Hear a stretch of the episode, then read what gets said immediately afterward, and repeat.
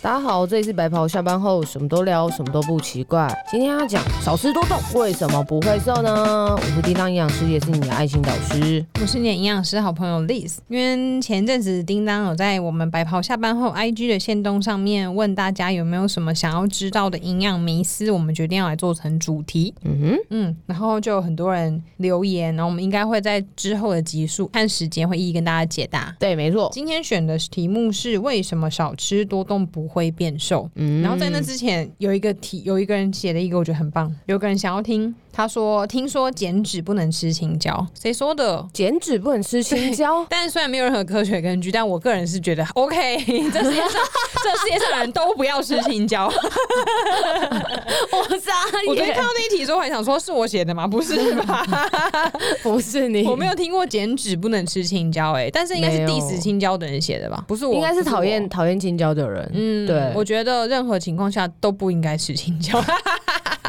是乱讲，青椒是富含很多维生素 C 的蔬菜。对，可是你要吃青椒也是可以吧？你自己平常啊，没有啊，这你是连吃都不吃，呀、但是如果真的要吃，哦也不会哦，你吃我。懂你意思，就是你说了真的非不得已的情况下嘛，对啊我还是可以吃，就我没有怕到什么吃了它会做噩梦或是嗯呕吐，但我就是不喜欢那个味道，嗯这样算挑食吗？还好，因为本来每个人都有不喜欢吃的东西啊、因为我之前住美国的时候，那个 homestay 的那个 mom，、嗯她就因为毕竟美国人，所以很很多时候都会准备沙拉，里面一定会有青椒。嗯，那我就实在是不好意思寄人篱下，然后还挑食。嗯，所以那时候我都会，他们都美国人都有很多各式各样口味的沙拉酱，然后我就会挤超多在那个沙拉上面，嗯然后就试图把那个青椒味盖掉，哼，哦所以我都还是会硬吃。然后那一天晚上，我就一直打青椒嗝，我很少打嗝，可是我只要吃青椒，我就会觉得我身体里面一直产青椒味道出来。嗯然后我还会想办法在大半夜，然后泡咖啡，然后把那个味道都盖压下掉去就味道更重的东西把它盖掉。嗯，打青椒嗝很恶心哎、对啊，还有我以前在我好像节目中有讲过吧，我以前大三的时候在三重实习，嗯，然后实习不知道第几天在团膳的时候，也是遇到他们就是要进货，然后洗菜跟结切，嗯，然后就去跟学姐去那边他们的洗菜间，他们有一个很大很大的洗菜机，嗯，哼，然后刚好就遇到青椒进货，好像三十几公斤的青椒吧。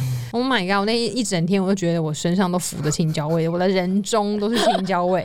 我记得你之前好像也是在之前集数有讨论到，就是说你那时候研究所的时候想要念，对想要研究青 椒，想要发一个就是青椒是一个不好的东西 的对 paper。 Yeah，然后结果后来老师就说，可是那你这样就要一直跟青椒味共存欸呢、 对。后来我就放弃了，但是我会吃披萨哈的那个铁板牛柳披萨，我很喜欢吃那个口味，可是那个口味就有很多青椒，那个我就会想办法拔掉。嗯然后通常青椒沾过的食物味道都很重，只是那个是因为它里面那个黑胡椒、铁板牛柳味还有起司味更重更。重，它会把它盖掉，所以那个我是可以吃的。嗯，嗯，刚好昨天吃的，所以突然想到，那你觉得减脂不能吃什么东西吗？嗯，卡拉姆酒吧 ，my favorite，就减脂，就不要吃太甜啊，因为大家一开始都会以为，嗯哎、我们今天主题是要少吃多动还是减 脂啊？突然两个可以一起跑讲成吧。这，因为一般人可能在字面上看都会觉得要减脂，那就是不要吃太油，对，对，可是不管是减脂还是有时候你去体检，然后什么 triglyceride 就是三酸甘油脂 TG，嗯，或是 cholesterol 胆固醇、中胆固醇太高，大家都会觉得是不是吃太油等等的问题。对，但很长时候是吃太多的精制糖，嗯嗯，没错没错、嗯那精制糖不包含，呃，这不是只有什么饮料、蛋糕。有些人说我又没有吃甜点，我也很少吃甜食，嗯，但其实什么面包啊、面包也是，白饭、白面条、馒头、包子，嗯这些都算是精制糖的一环，对，或是什么蜂蜜蜂蜜也都算。黑糖，对，所以减脂或是什么三酸甘油脂、胆固醇这一类的，什么 LDL 太高、太低这些，不一定都只有跟你吃太油有会有关关系。系。嗯，嗯，所以跟你的精致的糖啊，或者是说你的这些淀粉的摄取，嗯也会有一些相关性在。对，然后有另外一种情形是，你的 LDL 就是如果你有在体检的话啦。LDL 嗯就是比较不好的胆固醇低密度胆固脂蛋醇嗯白的胆固醇，对，或是你的 TG 三酸甘油脂都很正常，可然后你 HDL 很高，HDL 就是好的所谓好的胆固醇嗯很高，然后通常表示的是身体状况是比较好的，可能你的肌肉量也比较高等等。对，嗯那你的总胆固醇也是偏高。很多人就想说，我身体状况这么好，怎么偏偏就胆固醇下不来？对但是因为体检通常那个 cholesterol 都是指嗯总胆固醇。全部的，嗯，所以你的 HDL 就是那个好的胆固醇，它还是一种胆固醇，只对是它是比较好的。嗯，所以它如果很高的话，当然你的总胆固总胆醇固醇看起来也会比较高一点对点。对对对，没嗯，错，所以任何体检项目都是同时要看很多个项目，不会是只单看一项，嗯然后就来检讨是不是自己的饮食还是有生活问作息题出什么状况。嗯嗯嗯嗯嗯，对，没错。那那个什么，我们的问题有一个有讲到说，为什么我少吃多动，还是依旧会瘦不下来？。嗯对，的原因，我觉得可能要去探讨他，嗯、要探讨他之前吃的量到哪里，因为他说他少吃，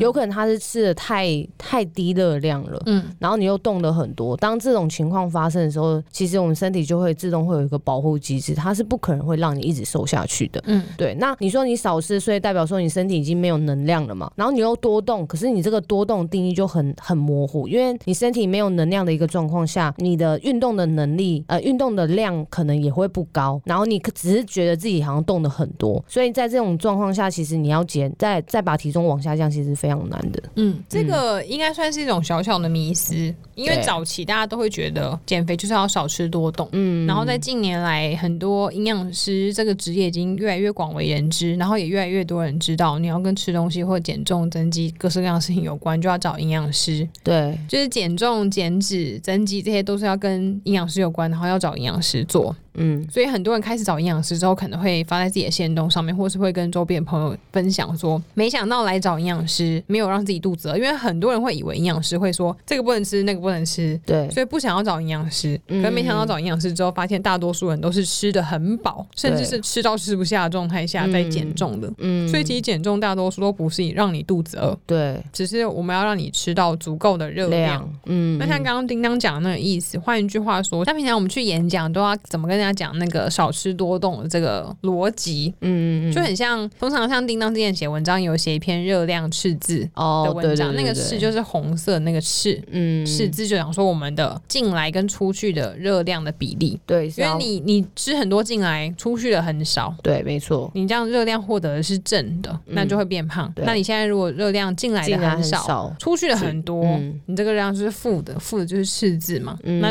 可能就会让你变瘦。对，那既然这个原理下来，为什么少吃然后多动却还是没有办法变瘦？嗯因为假设我本来是你的基础代谢率，或是你可能一天是需要两千大卡的，嗯然后我每天都吃两千大卡就会持平嘛，不会对变胖也不会变瘦。嗯，那我现在为了减肥，就变成每天都只吃一千六百大卡。对，那一开始可能会有效果，因为一开始身体就你变成热量赤字的状态，嗯，所以你就开始，始减重，减了一两公斤之后就开始卡住了。嗯这个所谓卡住那种减重平原期的意思。嗯，就是你的身体明明就需要两千，可是但你是只给他你一就千1600六，身体就会想说，就你刚刚讲的身体保护机制，说对诶，怎么怎么可以这样子？就我不能，身体它是很人体是很聪明的，嗯不管是受伤还是生病，任何情形它都会想办法自己平衡，嗯自己平衡不来才会真的变成疾病，然后需要吃药、看医生跟治疗。对，那身体就会想说，那你现在就不能消耗两千啦，嗯我现在一定要把我自己降到一千六，不然我会让我身体一直呈现负能量的状态，久了就会生病。嗯，所以身体就想办法把你的机能都降低，对，降成一千六，对然后你就开始卡关，嗯然后说哦，我都已经吃到一千六了，还是没有办法，然后那又我再再去多往运下动，哦，多运动多消耗，然后再多少少吃一点东西，就对变成一千二，嗯，然后又一样，你就再瘦了一点点之后，发现哎。诶又卡怎么又关，卡关了？身体的保护机制又出来，我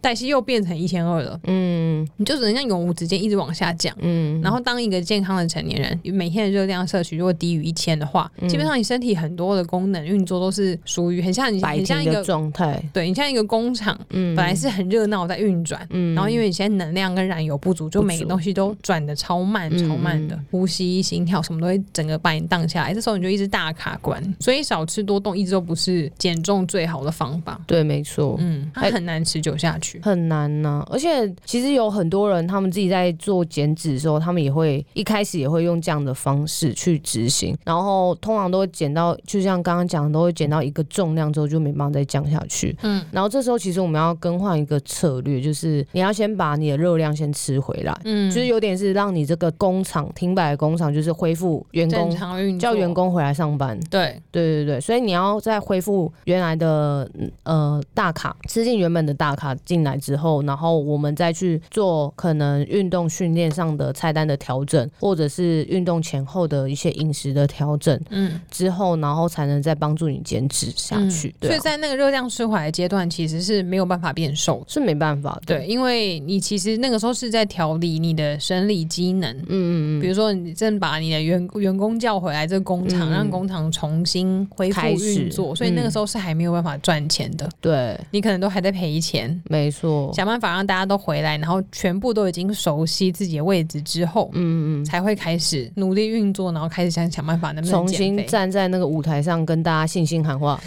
我们这一季我们一定要赚钱。我们一定要瘦两公斤。 两公 斤，目标在这里。可是照叮当刚刚那样子讲，意思是我是嗯一定要运动才有办法减重吗？呃，应该说减重，呃，不，应该说运动，它其实是让你减重之后的那个复胖的一个效果比较差一点，就是它不会反弹那么快啦，它可以让你一直有维持在比较好的基础代谢率啊，跟比较好的一些体态的状态。那因为运动就是为了要增加我们的消耗。嗯，所以，那有些人会不会就会觉得说，那我可不可以就不要运动？我虽然没有消耗这些，那我也不要吃这么多，嗯。这是不是又是一个因这样果也不循环行的啊问题？对啊，为什对么啊，对啊，因为等于如果我不要吃那么多，然后我没有运动，但我也不要吃那么多，可是你一定也会吃到一个瓶颈。嗯，对，那因为运动它其实是增加我们的代谢，然后如果你你做中训的话，还可以帮助增加我们的肌肉量嘛。那这个这两个都是可以帮助我们原本基础代谢率的产生。这样意思就是说我可能原本只能吃一千五百大卡是我基础代谢率，但是如果我可 能基础代谢率嗯再讲一次，基础代谢率这 样。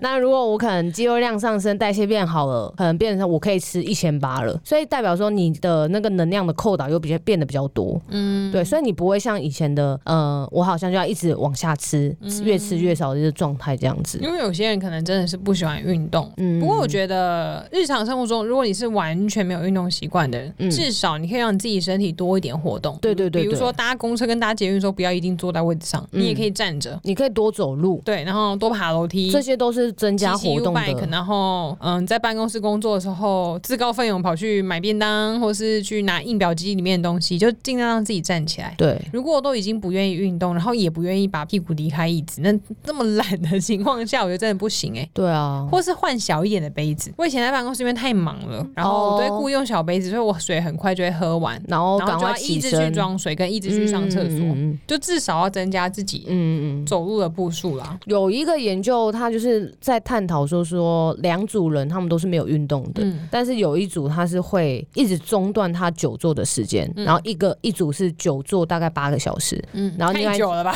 就是可能加起来可能就是好几个小时这样子，可能一整天都坐着，大家只有中午起来吃饭这样子，走个一下路，然后又回来坐着这种。然后另外一组就是他会一直中断，可能每十分钟或每五分钟就一直中断这个久坐的状况。结果两组去测之后，结果发现到就是一直中断久坐的这个状况的这一组，他的那个血糖的上升指数跟之后有一些可能高血糖的这个疾病的风险其实是比较低的。嗯，嗯他的血糖控制是比较好的。嗯那久坐这一组，他其实发现到他的整体的可能血糖控制并不是到那么好，嗯然后未来也有可能会有一些糖尿病的风险发生。嗯对，所以其实我们要多增加活动，然后不要那么长的久坐，其实对我们无形当中对身体来说也都是一种帮助。对，嗯嗯，对啊。所以其实你要说少吃多动是不是真的可以减肥，这个已经是过往的一种迷失了。因要为吃对多动。对对对对对，嗯吃适合自己的饮食啊，然后运动量当然是希望可以增加。那如果运你还不喜欢运动的人，那当然就是活动量增加。嗯那这样的一个状况，可能才会让你走向比较健康的体态，这样子。嗯。嗯，你知道现在手机不是有开那个，不管是 Samsung 还是 iPhone 还是别的手机，都会有一个健康的功能。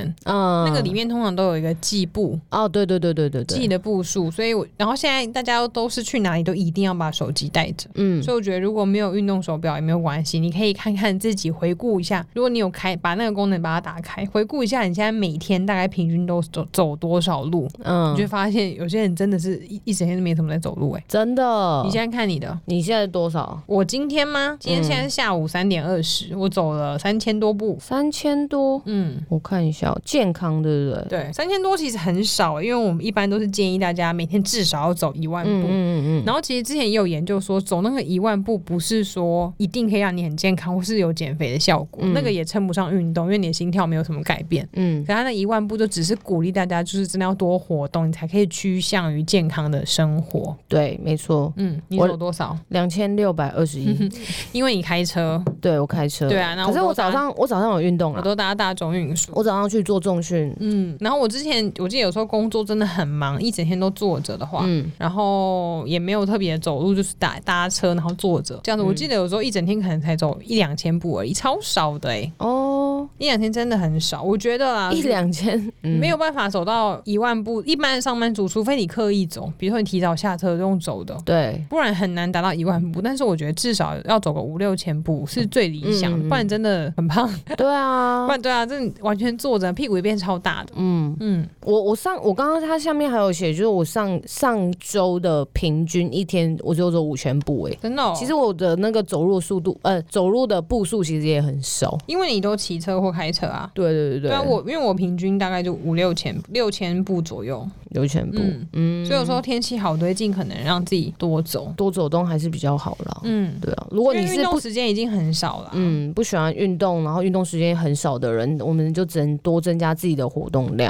对，对，千万不要是想说我要一直减少我吃的东西，因为这样子其实你总有一天也是会反弹的，因为嗯你可能没办法执行那么久。嗯。嗯那如果一只很，比如说我运动量很高很高很高，嗯，我还需要饮食控制吗？呃，当然也是还是需要啊，就是饮食控制就要看你的目目的是什么。如果我今天可能想减脂啊，或者是说我可能有一个目标在的话，运动量很高，你当然搭配上饮食的控制，你的整体的一个目标对于目标性的达成率就会比较高一点。对，但是如果我只是单纯的喜欢这个运动，然后我没有什么说一定要怎么样的话，那饮食方面当然我们还是希望是趋近于健康的饮食啊。嗯就比较摄取比较多天然的呃蔬菜水果这些的比较好。嗯那你要不要刻意去控制你的热量？那我们就是另外说这样子。嗯。嗯，不过外面要吃到蔬菜，好像我们之前讨论过，真的很贵，不太容易。对，嗯，只是蔬菜跟水果里面的维生素跟矿物质，嗯，其实是我们生理代谢运作一个很重要的小小员工。对对刚以员工